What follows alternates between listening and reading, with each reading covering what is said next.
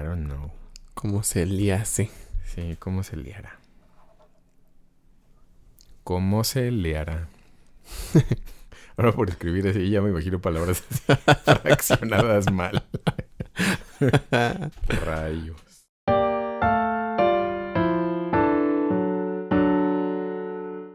Está preparado. Y por preparado quiero decir.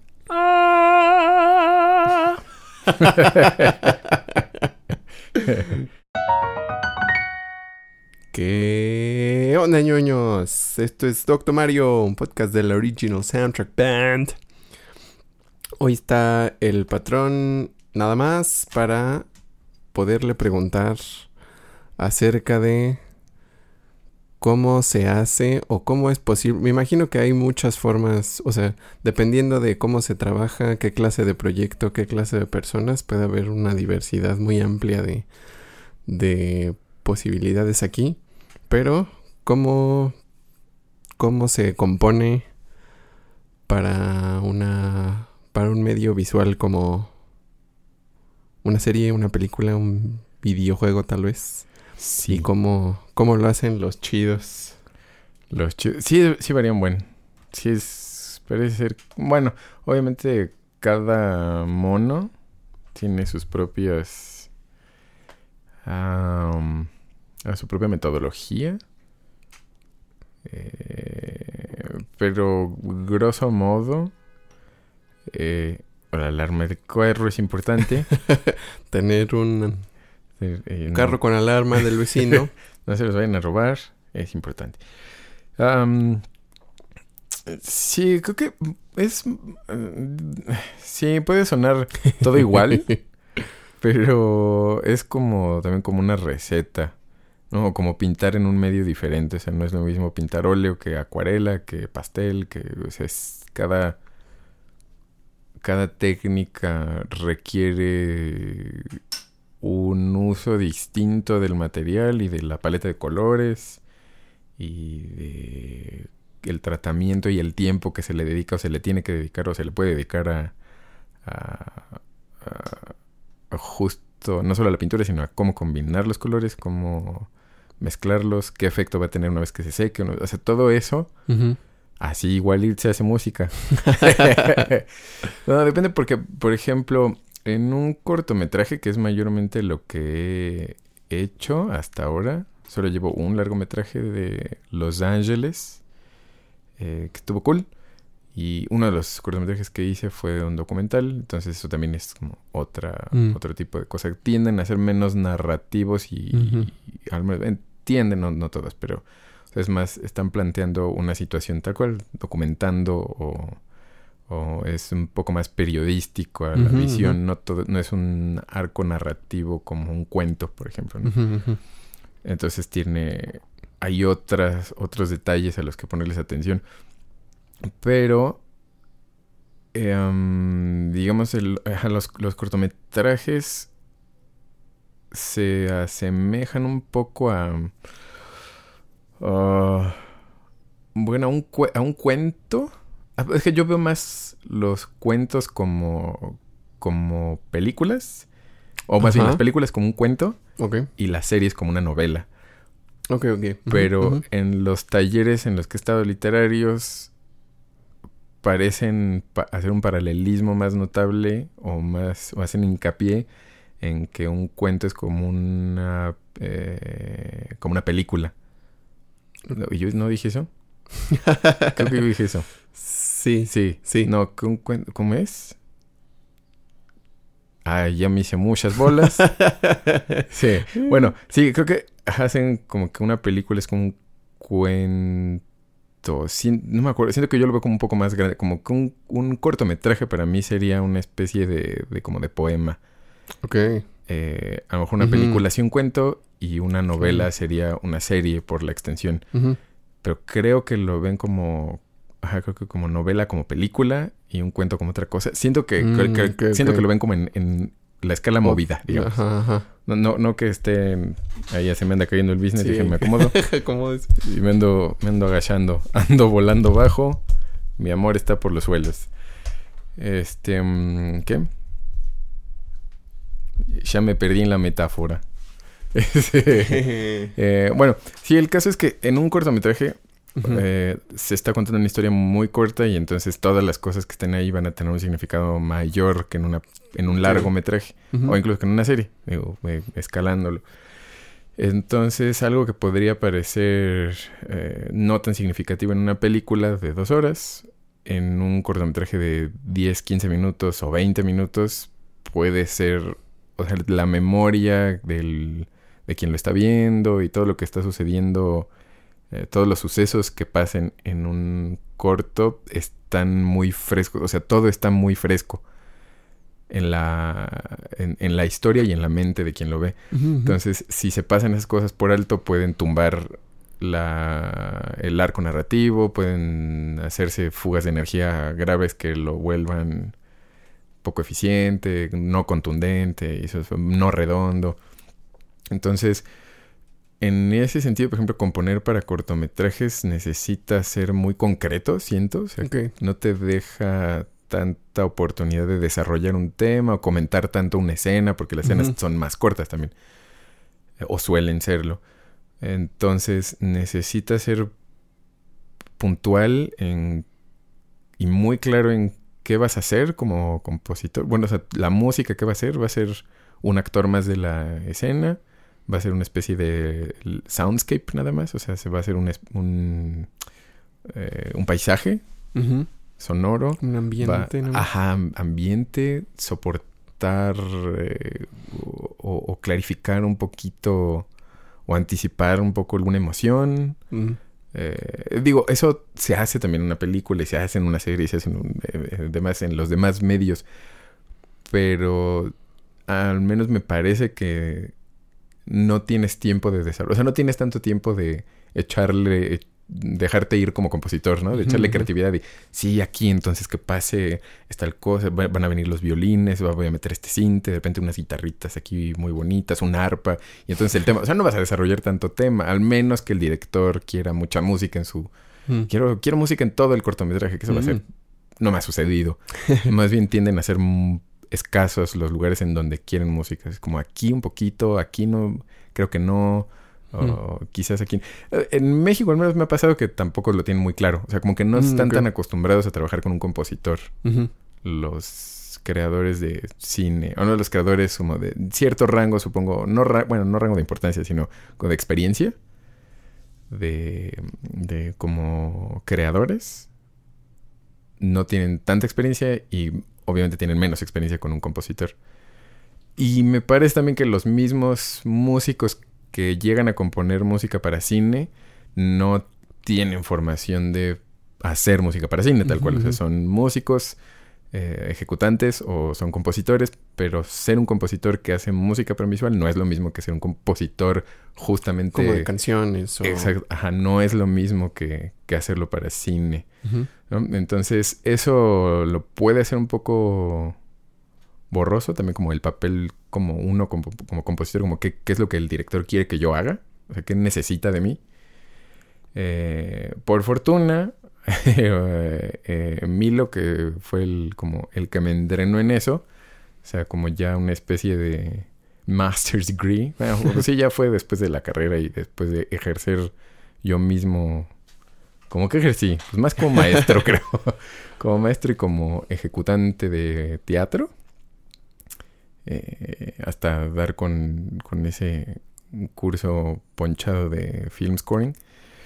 Ah, pero fue eso, o sea, acostumbrarnos, nos enseñó mucho la dinámica, cómo mejorar la dinámica de comunicación y la dinámica misma con un director, que eso también está bueno.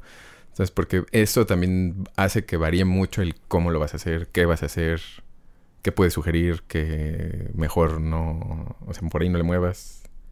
Entonces eso, los medios cambian, el director cambia también la forma, eh, uno mismo con el tiempo también creo que va también, también, también, va cambiando la metodología. Entonces, es creo que fundamentalmente, ¿qué necesita usted de mí? Que eso es lo que yo les digo a los mm, directores. o sea, tal cual esa pregunta. ¿Qué, ¿Qué, quiere usted que le haga yo por usted? Usted dígame lo que necesita. Y entonces ya veo que es lo que me conviene hacer. ¿Qué tanto tiene ya una idea eh, clara y o fija? ¿O qué conceptos tiene, supongo? Ajá. Que... O sea, si ya sabe en dónde y qué tipo de cosa, o si solo quiere algo Ajá, como... y que tú traigas las ideas. Ajá, sí, sí, sí pasa. Normalmente, hasta ahora, creo que ha sido, ha habido dos, o creo que uno que sí me ha dicho, no sé, o sea, no se me ocurre que sea música, pero no sé, o sea, la que, lo que tú creas, eh, con mu- muy poquita información. eh, que es- es, eh, de hecho Enrique Frías, el de Last Stand, sé que hizo un corto de, como de ciencia ficción Mm. que está bonito, o sea, es muy concreto, muy cerradito. eh, visualmente está muy padre. Este, est- estuvo cool, me gustó, me gustó hacer algo de ciencia ficción, aunque sea chiquito. Sí, qué chido. Estuvo bueno. Y además fue era ciencia ficción como tenso y medio de acción y medio, pues, sensación distópica del futuro. Ok. Entonces había elementos de ciencia ficción muy padres que, que tocar. Y él sí en ese corto me dijo, ah, pues, pues, o sea, me imagino esto. O sea, esta es una escena de acción. Esta es una escena de tal, que, o sea, que sienta algo incómodo y en esta, este, pues ella se ve a sí misma porque es un viaje en el tiempo y entonces, eh, o sea, no quiero que sufra. Quiero una lavadora. este, pero que, ajá, que hay algo in- inquietante ahí. O sea, que no amenazador, amenazador, pero inquietante. Ok. Entonces, eh, bueno, Sí. sí. Refrigeradores, Ahí quiero un refrigerador. estufas, Ya lo tenemos. lavadoras o al microondas. Algo de fierro viejo que tengo. No tienen horario de pasar, ¿verdad? No me he fijado. Supongo que es como cada cada persona que compra vende. O sea, cada ¿qué eran? Sí, cada señor tlacuache moderno y pasa cuando pues como, ah, pues ya estoy por aquí. Voy a pasar. A Alguien se la ha de ofrecer. Guapasa. Eh, en fin, ¿qué? Ah, sí. Entonces me había sugerido bueno, um, solo me había establecido eso grosso modo. Y pues lo que tú te imagines. Entonces ya le mandé el... o sea, Cool. vi el corto, mandé las ideas. Y... mm, Ah, eso, eso sí es importante. Em, es preferente, o al menos me parece deseable, si no n- necesario. O sea, ni siquiera por... ah, por capricho, sino por genuina necesidad. Que de hecho recién vi un video de, de James Horner al respecto. Que James Horner es el que hizo Pie Pequeño. Ah, oh, E nice. hizo Aliens, o sea, la segunda. Ok. Hizo Titanic. O sea, My Heart Will Go On, de hecho, creo que es como Tiene algo de... de él. Órale. Eh, Avatar, o sea, trabajó con James Cameron muchas cosas. Mm, ok, ok. y era súper bueno, que se murió hace poquito, porque también era piloto de avioneta y se estrelló su avioneta y se Sí. murió. Oh, no. Hace pocos años, cuatro años. tal vez. Órale. Chao, el 54, Así 57. está, chao. Pero estaba viendo. Ah, bueno, él, él decía que cuando estaba haciendo Aliens, que sí fue horrible porque les quedaba muy poquito tiempo y que este. Cameron es un poco muy.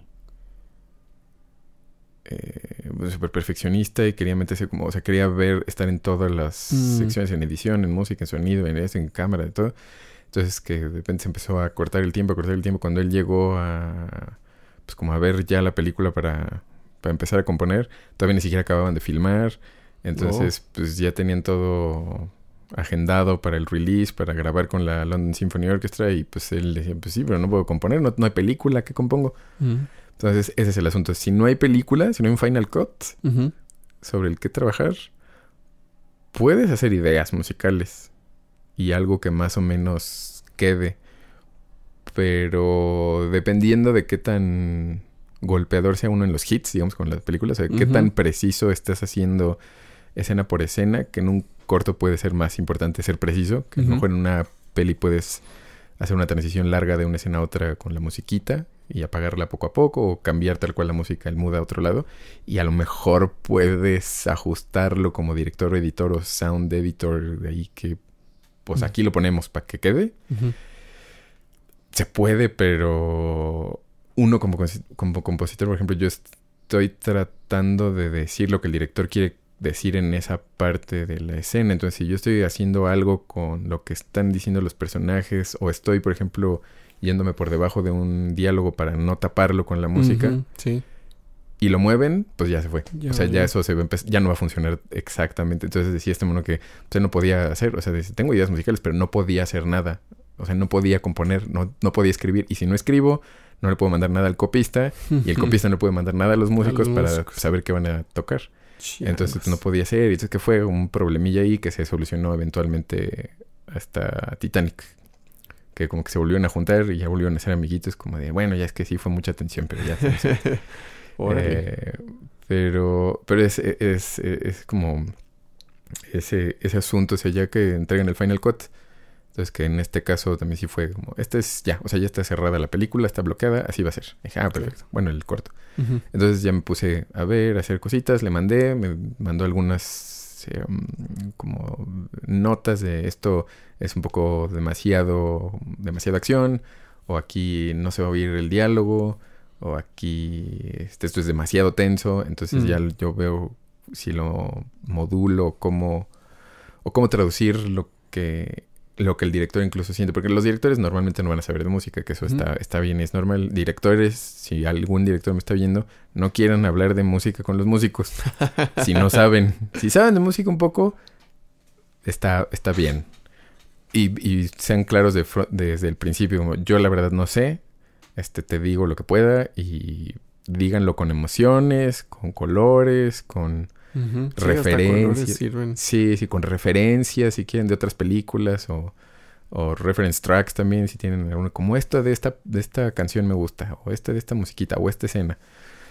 Pero sí, no, procuren lo más posible no decirle, es que creo que ese acorde no está bien, o creo que ahí la armonía, no sé qué, o la melodía, porque si no saben lo que están diciendo, a nosotros nos complica mucho la existencia. Al menos a mí me, digo, ya sé cuando uno me está diciendo algo que no sabe, y digo, como, mm, ¿qué me estará queriendo decir? Entonces le digo, a ver, dime esto, o sea, esto, ¿sientes esto? ¿Esto no, no sientes? ¿O qué parte, a qué te refieres con esa flautita? Porque me ha pasado que dicen como, esa flauta como que no, y es un violín.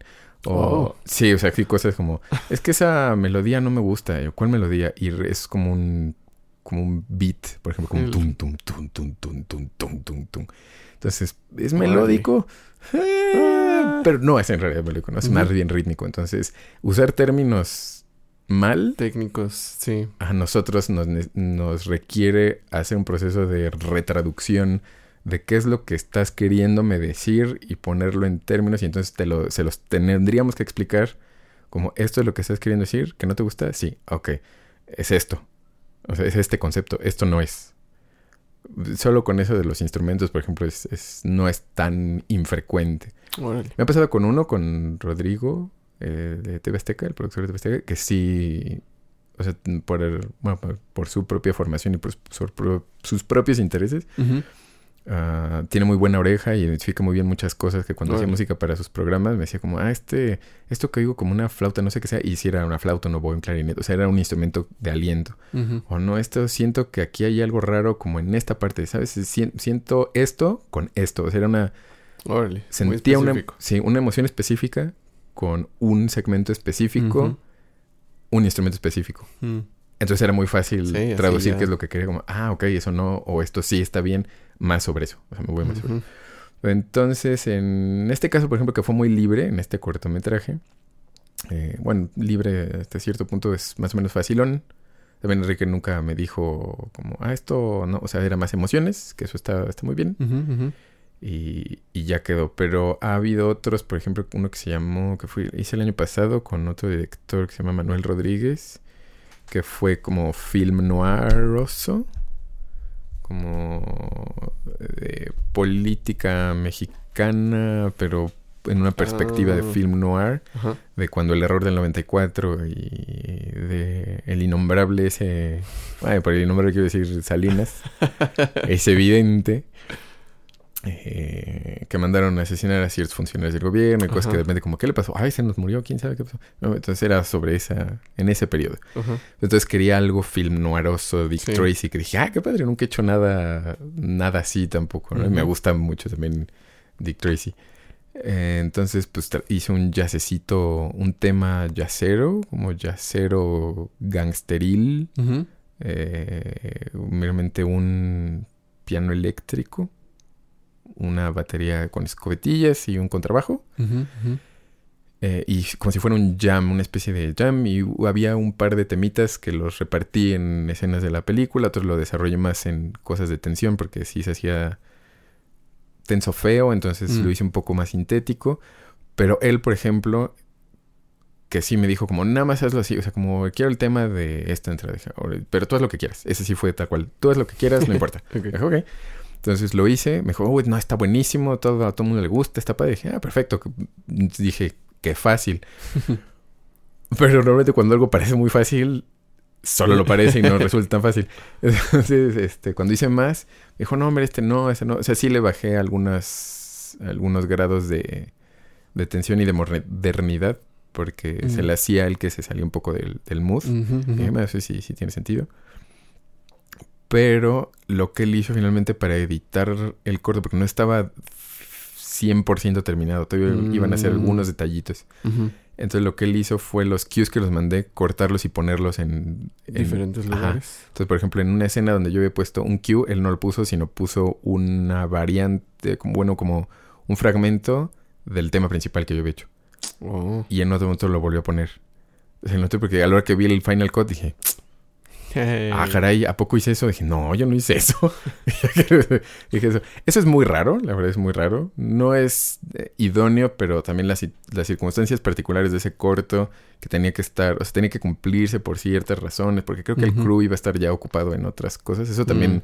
pasa con muchos proyectos, ¿no? Que cada uno tiene más proyectos que hacer y no, no tienes tanta facilidad como para eh, seguir ordenadamente el proceso. Entonces, si ya tiene que quedar porque ya no hay de otra y necesitamos todavía, esto no quedó bien, hay que volver a grabar, hay que hacer un Ujú. overdub de esto, hay que bla, bla, bla, bla, bla, bla. Pues ya, y dices, bueno, pues ya- ahora ya no queda la música, entonces hay que reeditarla. Que eso lo haría el, como el sound, eh, el, el editor, el- como el music supervisor. Pero en producciones chiquitas, pues no hay music supervisor. Sí, ni no o sea, esto eh, se batalla, sobre todo batallan mucho aquí en México con los de diseños sonoros, sonidistas Mm, y, eso. Entonces, eso fue, por ejemplo, otra cosa, fue más o menos libre y finalmente terminó en otro asunto. Entonces, sí es no solo del director, sino de en qué situación está de creación y cuáles son sus posibilidades de las que lo vuelven. eh, pues te tienes que adaptar también. Sí, y ahí se ve como todo, todos los niveles y aspectos de la producción eh, afectan, se afectan unos a otros, ¿no? O sea, Sí. cuánto dinero tienen, cuánto tiempo tienen, quién es el encargado de checar eso, este, si hay alguien especializado en eso o es directamente y solamente con el director, si el editor va a hacer algo, o sea, si el Sí. editor ya acabó, si este, porque además la música, por, por lo que he visto y por como lo cuentas, es lo de las últimas cosas Es que se último. hacen, Ajá. porque ya tiene que estar todo Sí. terminado, cortado. Sí, ya prácticamente sería de lo último, lo último que se hace para que entonces si el, el, el Music Supervisor, Sound Editor y eso, se ya la pongan y hagan el mixing final, pero eso es ya proceso de, el, de compositar, eh, musicalizar lo último. Eh, sí, es, es como el principio del fin, siento, de la producción. Ok, ok. Y también dependiendo de qué, en qué circunstancias esté la producción, puede que me imagino que tengan un deadline para sacarla o para presentarla. Y si algo se atrasa o algo de antes, pues ya están apachurrando el tiempo de que se tiene disponible para hacer esas últimas fases, ¿no? Ujú, Sí. O si, o puede ser al revés, también he escuchado un poco entre lo que haces que, que puede colgarse mucho el proceso o sea, si no va a haber una fecha, pues puede haber ediciones y ediciones y que pidan más cambios y que hagan más cambios y que sobre los cambios tengas que hacer más cambios, sí. supongo. Sí, eso, ¿qué es? Yo creo, por ejemplo, del primer caso de se acerca la fecha, se acerca, se acerca, hay que hacer mucho, fue el corto de animación que hice, que ese era estudiantil, del. Tec de Monterrey, entonces tenían que entregar obviamente su, su proyecto final, y pues era ya y ya, y entonces estaban haciendo todavía detallitos y última hora, y creo que el último día todavía hicieron cambios, y ese último día tuve que hacer cambios como a las 3 de la mañana, de que, ay, ¿puedes cambiar ese? Está bien, sí. Pues sí, eso era, pues, Ujú. es como el, el poner la mente en esa como en esa visión de No, es- me- me- digo, no es, no te están pagando las perlas de la Virgen porque es un corte estudiantil. Pero el profesionalismo, como el, el, el, eh, el commitment, no quiero Ujú. decir commitment, pero el commitment, el compromiso Ajá. eh, profesional de decir, no, pues tengo que cumplir con mi trabajo, no sé, ese es mi trabajo, eso me corresponde hacer, eso es lo que tendría que hacer. Mm. Entonces, pues ya, porque sí me acuerdo que ya estaba yo acostado y me mandaron un mensaje de, ah, es que esto no sé, eran como la una y cacho de la mañana. y dije, oh, pues de una vez, porque si no, no sé, mañana ya no me va a dar tiempo, o sea, me Sí. tendría que despertar 5 de la mañana para No. mandárselos y que lo revisaran y dije, nah, ya, de una vez. Sí, está perfecto. Sí, ya con él. Ya. Eh, ya, entonces quedó. Y el otro fue. ¿Qué ese corto se llama? Los confundo los dos porque los hice casi al mismo tiempo y son de la naturaleza y son como el este de la Oh. esta. Entonces, uno es. Este es en el Valle de la Niebla, es este corto Ajá, de animación. Eh, y el otro, eh, que es como, como contrariamente sucedió, se llama El Sonido del Viento, que es, Mm. ese está ahorita en un festival, bueno, en festivales de, de- como de derechos humanos, porque habla sobre cosas de la naturaleza, medio ecológico, derecho humanil. Eh, de hecho está en el Humano Film Festival, creo que se llama el- uno de ellos.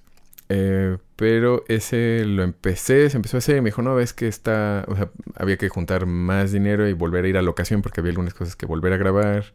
Un actor ya no iba a poder, entonces tuvieron que recastear a ese Oh, personaje, volver a grabar algunas escenas. Eh, ustedes tenían un perro también que lo tuvieron que dormir. O sea, y fue a probar que un veterinario dijera a este perro para dormirlo, para hacer la escena. Está saludable, hay que cuidarlo y hay que despertar. O sea, fue Sí, como sí. hubo muchas cosas que cuidar que dije, órale, le echaron muchas ganas en. O sea, le estaban echando muchas ganas en el procedimiento, pero como le estaban eh, justamente teniendo tanto cuidado, eh, se fue alargando y alargando y alargando y alargando. Eh, entonces tuve más chance en ese sentido, por ejemplo, de, de mandarle a Omar, el director, Omar Gutiérrez, eh, como este, este Q. Y ya me lo regresaba como, ah, no, es que este sí me gusta, pero este no. Ah, ok. Este Q. Ah, sí. Y dije como, ah, se me ocurrió que en esta escena podía ver esto. Ah, órale, sí, eso no lo había pensado, pero está padre. Entonces hubo más Mm. tiempo de irlo trabajando mientras cada quien hacía otras cosas. Sí. Y finalmente pues se terminó y ya, ¿no? Pero, pero sí fue esa, esa diferencia de, de, de presión de tiempo que pues no, no importa porque sí iba... O sea, lo queríamos mandar a tal festival, pero era hasta tal fecha. Entonces, pues como ya no, pues ya nos podemos extender más. Entonces, ah, bueno, pues te extiendes más. ¿Como cuánto tiempo? Bueno, supongo que también va, va a variar muchísimo, pero en los que te han tocado, ¿como en cuánto tiempo compones, grabas y tienes lista una, ¿Un Q? ajá, una, una, O sea, el- todo un proyecto? ¿todo un proyecto? Uy, o sea, como eh, de un corto. ¿en horas efectivas o como en tiempito, Eh, tiempito? Como en, no, yo- bueno, tal- los dos me suenan interesantes. O sea, ¿cuántas horas de trabajo y también en como meses, semanas totales?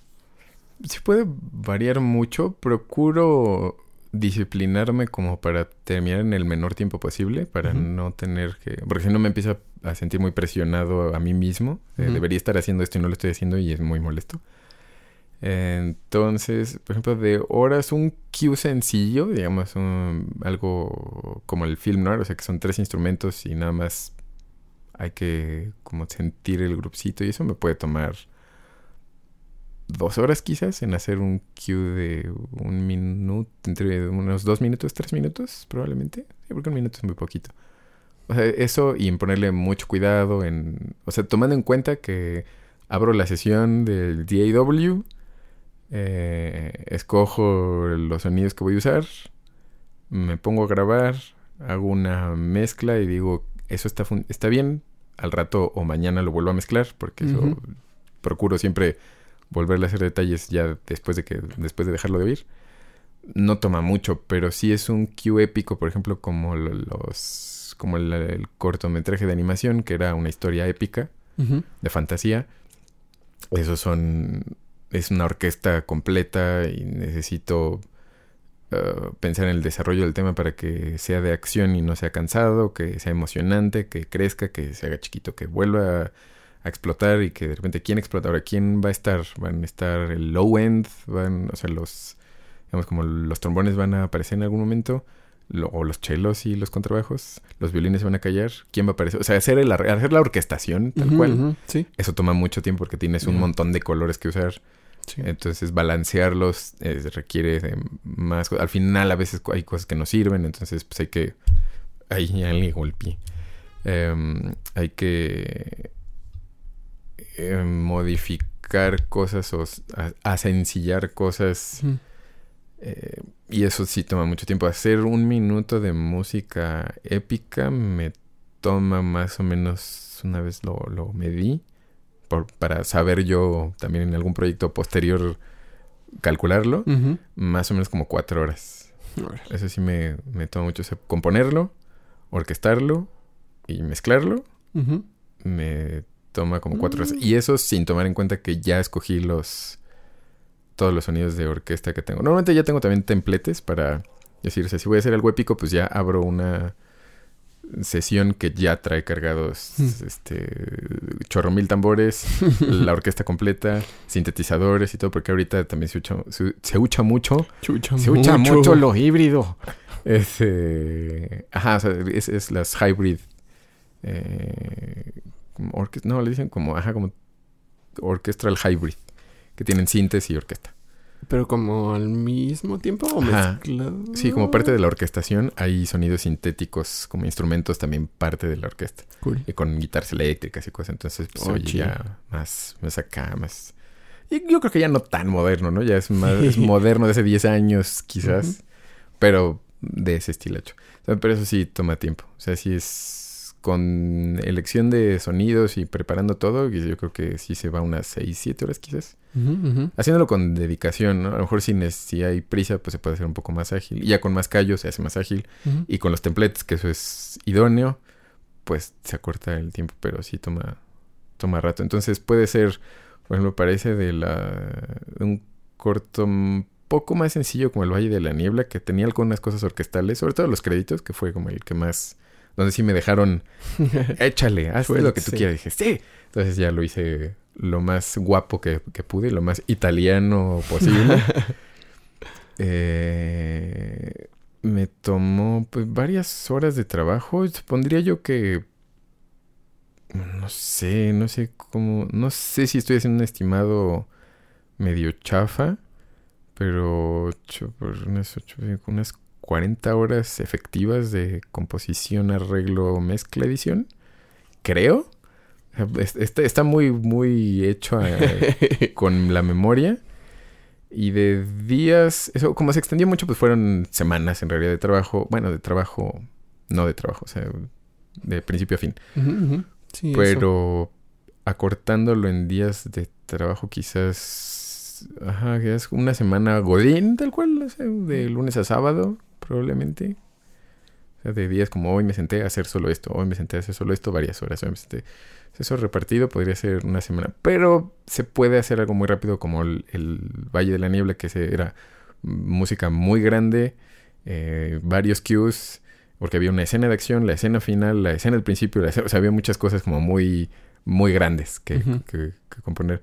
Eso requería días más largos, entonces quizás me podría haber tardado algo semejante al otro, pero en tres días, por ejemplo.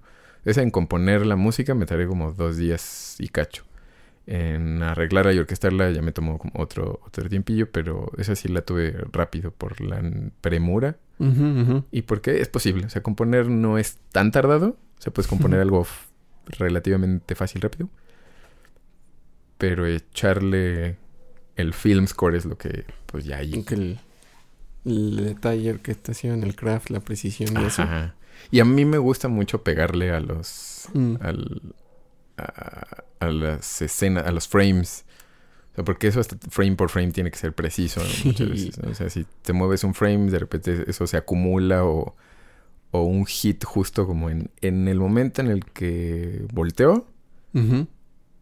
Si ya se movió algo o dices como, bueno, no le pego tan preciso un minuto antes y en ese momento ya no le vas a pegar. O sea, ya el, Mm. el beat de la música ya no va a darle a ese beat de visual y pierden poncho. O sea, hay, hay hits de movimiento, sobre todo de escenas, que, por ejemplo, un golpe, si vas a... tienes que darle a un cierto frame no justo cuando está impactando el golpe, sino como en Mm, otro framecito para que se sienta, o sea, visualmente lo ves, pero lo oyes un poquito, de- o sea, como que esa información viene un poquito después. Entonces, si lo haces al mismo tiempo, se desfasa en el siente, cerebro y no sí. se siente tan, tan ponchado. Sí. Entonces, mm, esas cosas. Si vas a ser así de quisquilloso, ¿no? No todos los compositores lo hacen y no en todas las películas, pero. Pero pues. A, a mí me divierte. O sea, a mí son cosas que me gustan en las películas que veo. Entonces, pues, sí, sí, sí. ¿Traes notitas de algo? Traía notitas. Pero no sé de qué traes notitas. Ah, traía de cosas de justo de los compositores que luego los revuelvo mucho por, porque creo que ya mi memoria se acostumbra no guardemos información que puedo buscar en Wikipedia sí. Sí.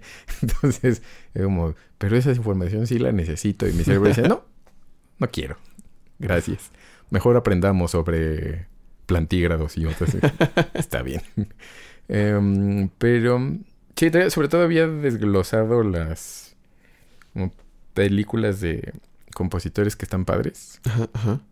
y que luego no, no tomamos en cuenta porque mucho... Bueno, ahorita como la superestrella es Hans Zimmer, ¿no? Como Mm, sí. un compositor de cine, Hans Zimmer. La gente va a pensar en Hans Zimmer Yes. o en el viejecito santo John Williams, que tal vez lo recuerden por una pequeña película como E.T., como Tiburón 2, Tiburón 1, como Jurassic Park, como, como, como mil millones de películas. O sea, Don Temas es el. John Williams. Sí. Eh, eh, eh, eh, Juan, Juanito Zimmer, que pues es ajá, como el de Vogue ahorita y con, con su también su, su tour de conciertos de su musiquita. Que Juan Zimmer, que eso lo aprendí hace relativamente poco, que creo que me lo dijo el profesor Odriozola. Creo que sí me lo dijo. Y yo, ah, caray, ¿por qué no sé? Creo que sí, porque dije, ¿por qué no sabía eso? Y ya lo busqué y dije, ahí está el Hans Zimmer de jovencito tocando con Mecano en Ah. el disco en vivo de Mecano, que es de mis discos favoritos de Mecano. Y dije, ¿ese era Hans Zimmer? ¡Oh! Y, ajá, y lo presentan como, ah, vinimos aquí a Londres o algo así, como, y conocimos a un músico que está bien padre, y él es Hans Zimmer. Ah, bueno, está un baterista también que es famosillo ahora, Ajá. y, y en los teclados, Hans Zimmer. Yo, ¿Qué? ¿Qué demonios? Este, y el Juan Zimmer, sí, el Juan Zimmer y Danny Elfman, supongo que también, o Ajá. sea, Beetlejuice, eh, Nightmare Before Christmas y esas ondas. Eh, Ennio Morricone, que es también de los ultra clasiquísimos de antaño, re bonito, o sea, todo- puros temas también súper hermosos y guapos y emocionantes y románticos. Eh, um, digo, hay, hay- hay cientos, ¿no? Pero, pero esos siento que son también los que están más en el imaginario colectivo muy presentes. Desplat quizás ahora un poco más, porque ha hecho cosas más evidentes de Hollywood, supongo. Ah, O sea, como Godzilla o el final de las de Crepúsculo, Harry Potter y las Reliquias de la Muerte. O sea, hizo cosas mainstreamosas que en realidad nunca estuvo oculto, pero pues nunca fue superestrella como los otros. sí, su nombre no es tan, tan popular, ¿no? Ajá, curiosamente, porque también hizo.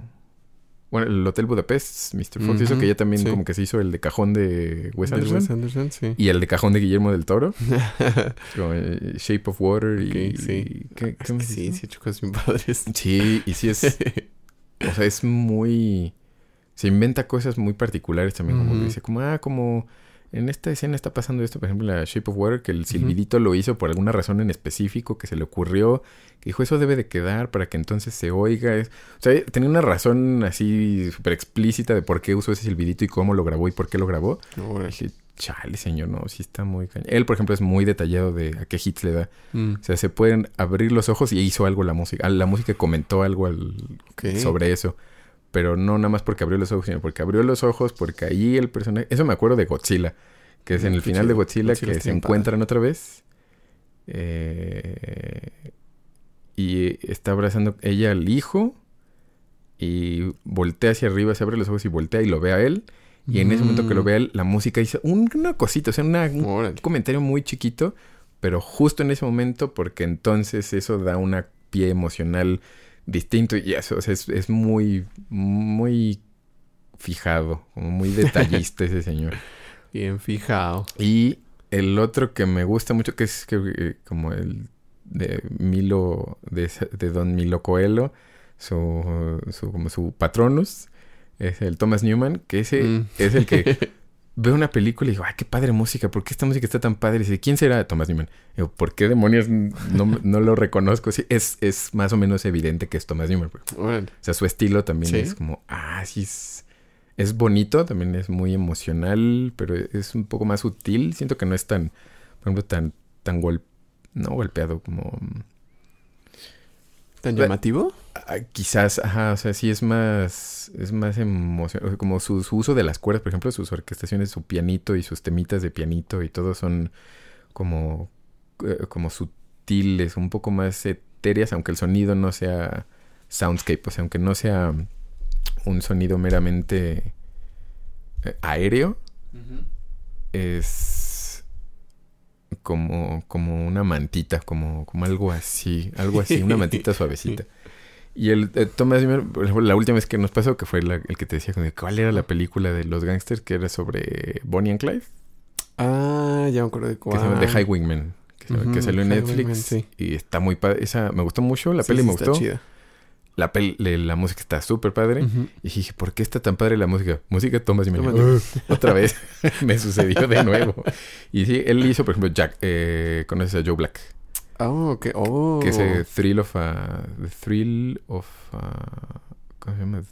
Hay un, un cue específico que se llama The Thrill of, a- of Emotion. The Thrill of- algo así. Que es como el- un temita. Y sí es así muy como desgarrado, como entrañoso. Siento que es como, muy emocionante ese, ese señor. Belleza Americana es de ese mono. Mm. Sueños de Fuga. eh, Nemo. eh, ¿Cuál? La de Buscando a Nemo. Oh, Eh, Wally también es de órale. Eh, hizo la nueva de Tolkien, que de la Ah, vida de. Tolkien, que pues no la voy a ver, pero, Yo- pero la hizo él. Creo que mejor preferiría oír el, oír El soundtrack, que ver la película, sí. Eh, y... Ah, de Highwayman, sí. Y, sí. sí, que... No, yo tampoco vi esa de Tolkien y sí se me antoja por más por curiosidad y metichismo, pero Sí, no sí me da curiosidad. La verdad es que sí me... Y me da curiosidad por Lily Collins y por Thomas Holt. Sí, están, son padres. Y por en los trailers que se ven las cosas como medio monstruosas de la Primera Guerra Mundial y eso que vivió, que como haciendo cierta analogía con lo que puso en, en los libros. Mm, Pero es lo que les he dicho a muchos. o sea, no quiero ni ver esa película, ni quiero ver la nueva serie, porque prefiero quedarme con lo que he leído de él, o sea, lo que él ha escrito, sus propias cartas, Sí. sus propias historias y lo que tengo en mi mente desde hace casi 30 años de, Ujú. de tolkienismo. Y bueno, no, quisiera no, quisiera no meterle eso. O sea, no porque no, no, no diría no quiero meterle basura, solo no quiero meterle los ojos de alguien más Ajá, ajá, a, lo, a lo que yo tengo Sí, adentro. Entonces, externas. ajá, como así, así está bien. Pero sí me chutaría el, el soundtrack, El sí, soundtrack, con todo gusto. ¿Cómo no? Con mucho no. gusto. Y ese señor, por ejemplo, Thomas Newman, es de familia de compositores de cine. Órale, ¿a su poco? papá, no, su tío, Lionel Newman, es el que hizo Hello Dolly. Andas. Y su hermano David Newman hizo Ice Age. Y tiene un primo Randy Newman que también es compositor. O sea, son como Ah. puros compositores. ¿Qué demonios? Sí. Y buenos, o sea, sí, Sí. son compositores como, ay, músicos de renombre, músicos de calidad. Eh, y otro, por ejemplo, que no es, que es también como de los amiguillos de Zimmer, que es eh, James, James Newton Howard, que hizo también Dark Knight junto con Zimmer, Ah, hizo Dark Knight.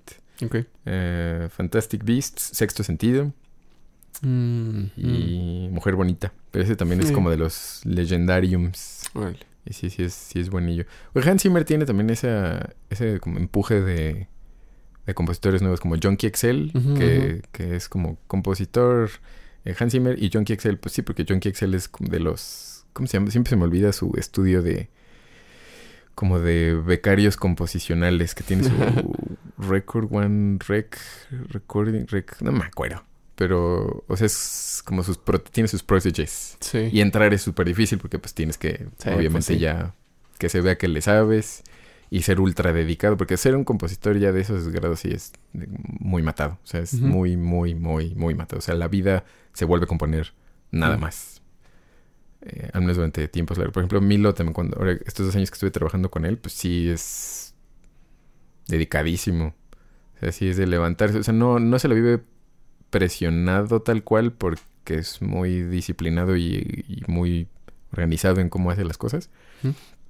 Pero sí es mucho trabajo. O sea, son horas y horas y horas y horas y horas. Y no, no puedo hacer esto porque horas y horas y horas y esto. Y no, esto tampoco.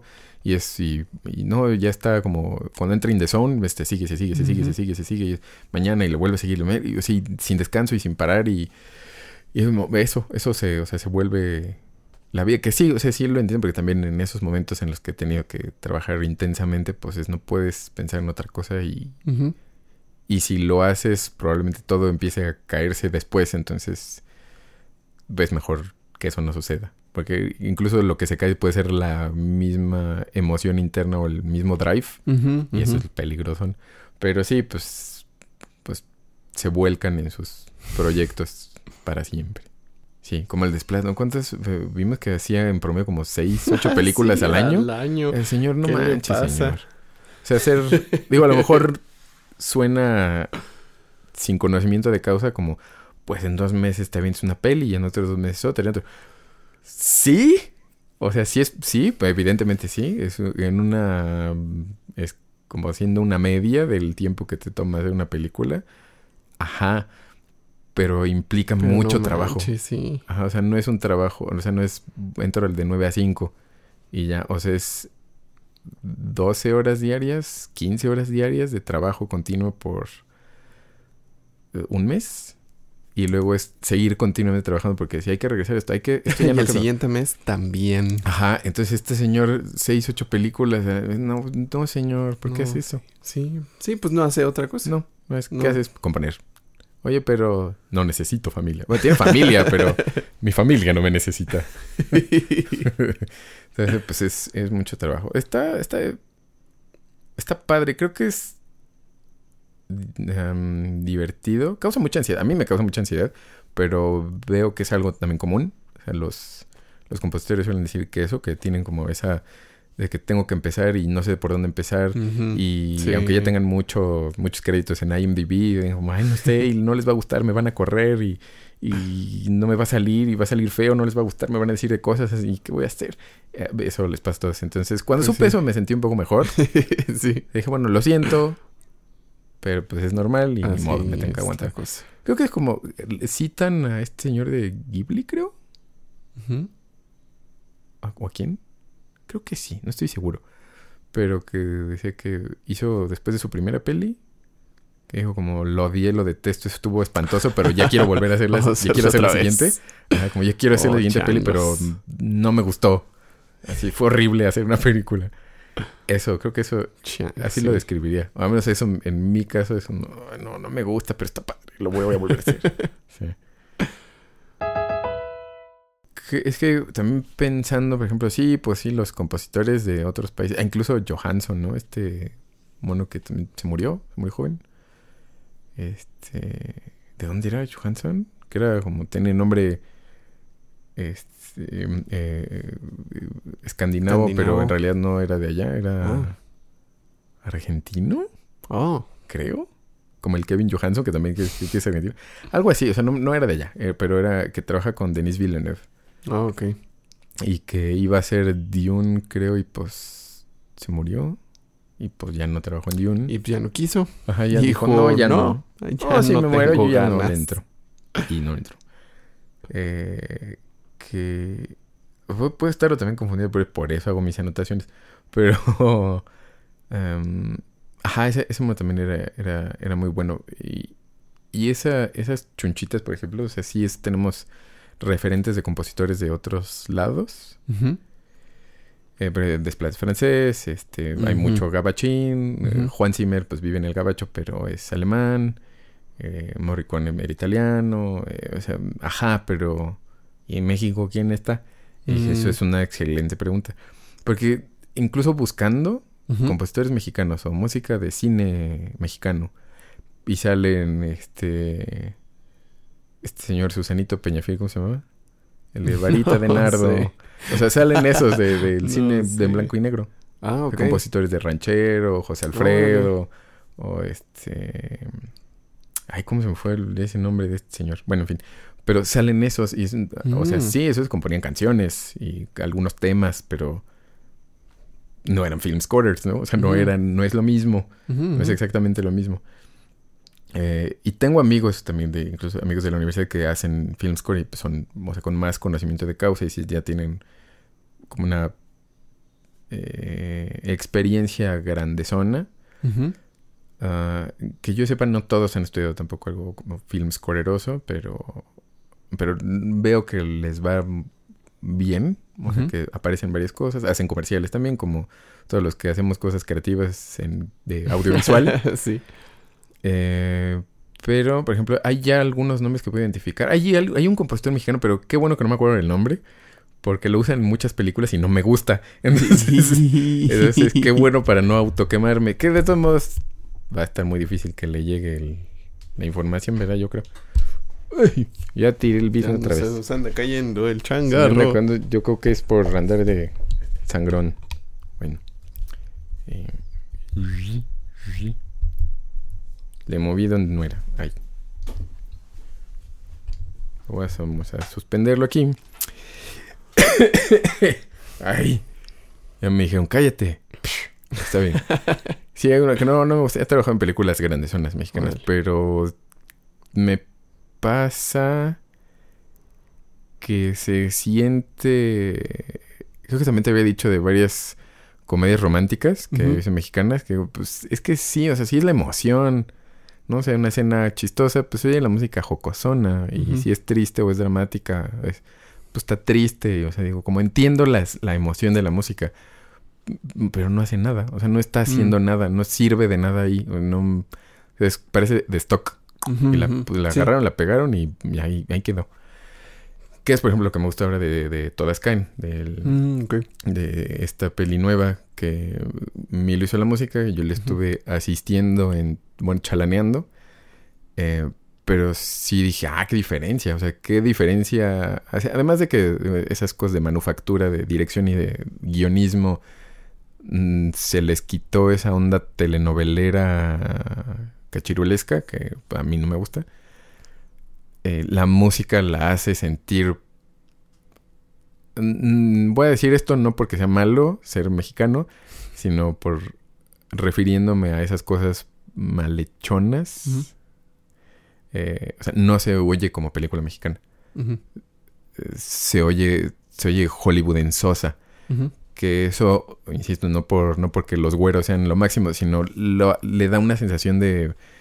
de le da algo más re- re- genuino. Creo que, creo que el- la película y la historia y todos los sucesos entran como Mm. directo, los absorbes y no te saca de, de la historia. Ok.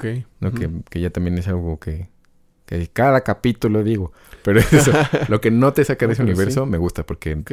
Sigues en, la, en, el, en ese mundo. Sí, te Entonces- lleva Sí. y te, te mete. Ajá, entonces todo lo que hizo Mil, o sea, todos los comentarios, los estos, las razones, porque po- poderlo ver, componer y no, mira, hiciste esto, esto no me convence, esto lo volví a hacer, esto, bla, esto quedó, esto, bla, bla, esto, y, y conversaciones con el director y, y Ujú. esto, esto, como esto, pero eh, Marta y Miri querían que pasara esta cosa, entonces aquí, o sea, con todas esas cosas, con producción, con el, el otro compositor que fue José, lo que es el hermano de Marta, que es bueno, también es como multi multifuncional, porque según entiendo estudió medicina.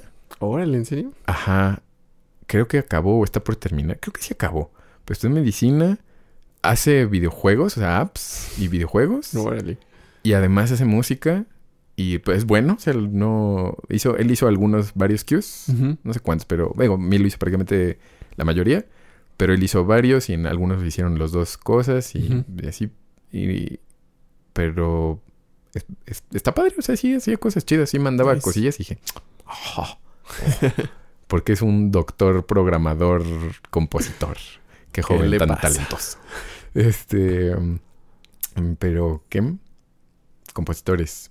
Sí, por ejemplo, eso es lo que no me ha gustado de. Siento que de las películas de ese compositor de cuyo nombre no quiero acordarme porque no me acuerdo.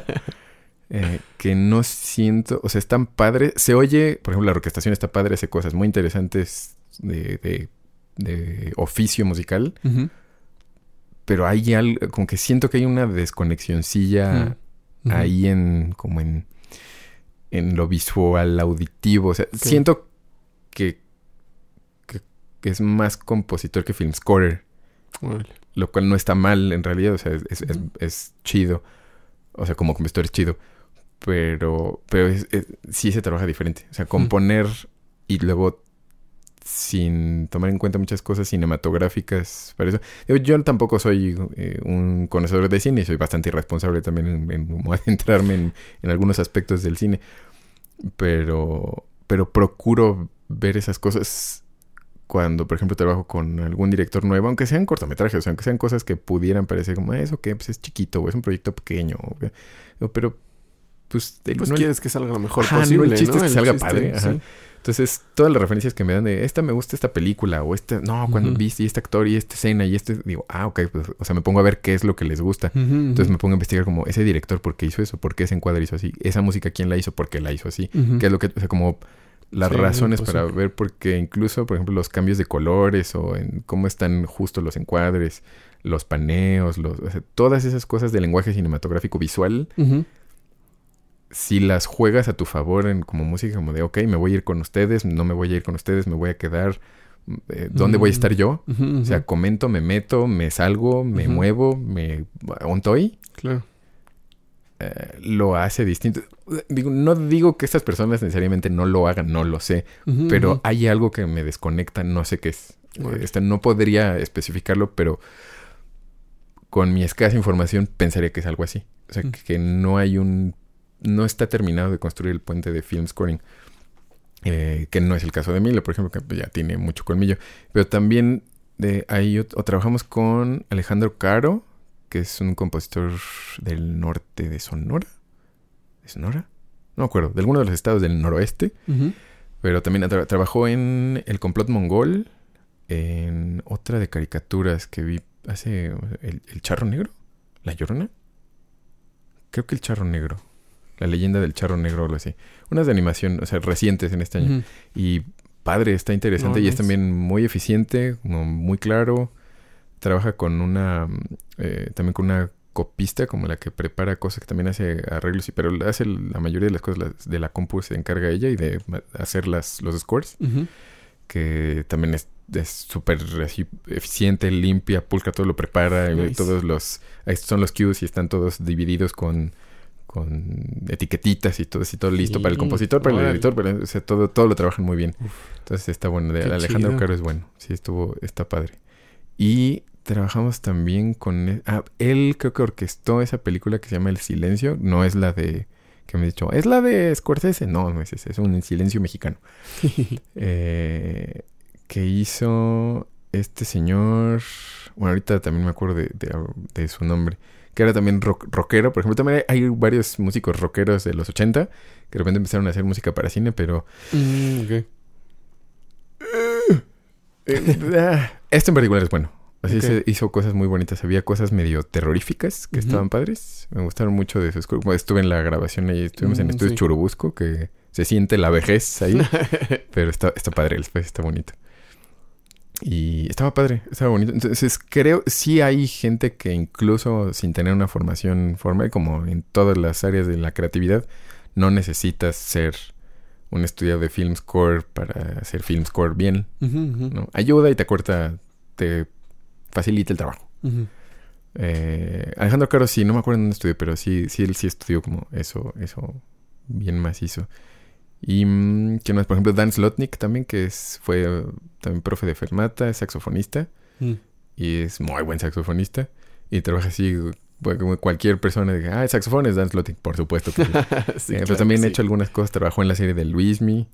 Y O sea, sí hay, Mario Santos también, que él, también fue de los fundadores ah, de Fermata. Y es también hace arreglos para Café Tacuba, para Natalia Lafourcade, para orquestales, las cosas orquestales. Y también hace varias cosas para cine. Y pues sí, es muy... Es también muy bueno. Y es muy... además de muy talentoso, pues muy chambeador. Mm. Eh, entonces sí hay... O sea, siento que hay ahora más. Qué bueno. Digo, de, en general hay más creadores de cine. Entonces pues hay pues más compositores. Hay más compositores buenones. Y al menos pues. ya hay algunos cursos de gente que ya lo ha hecho. Entonces digo, bueno, al menos ya no vamos todos a ciegas, ¿no? Más o menos como, ¿qué, ¿cómo se hace? Porque solo el usar el software ya necesita... Ok. Sí, Necesita entrenamiento, sí. Ajá, porque si lo compones nomás así, como ahí está la música y cómo la acomodo, pues ahí la pones y... No, o sea, todo, todo necesita ahí precisión. Sí.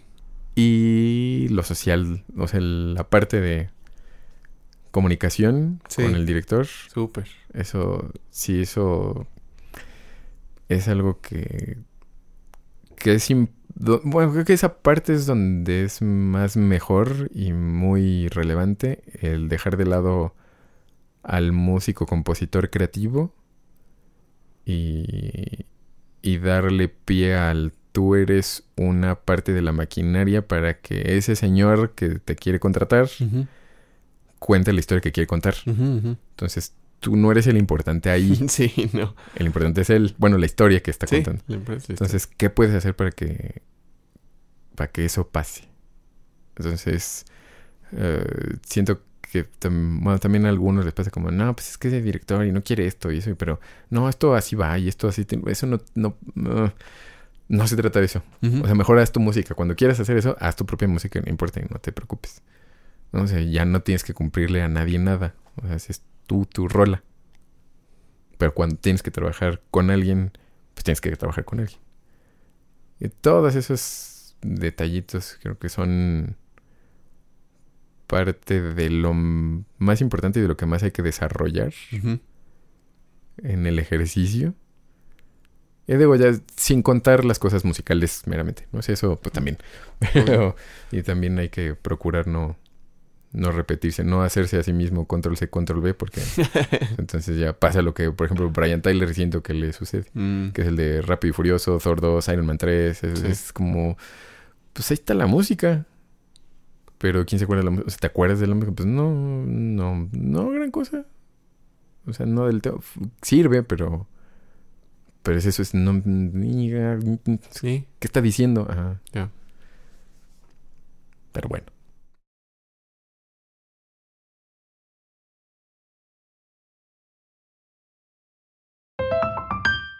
Bye bye. No le cambie.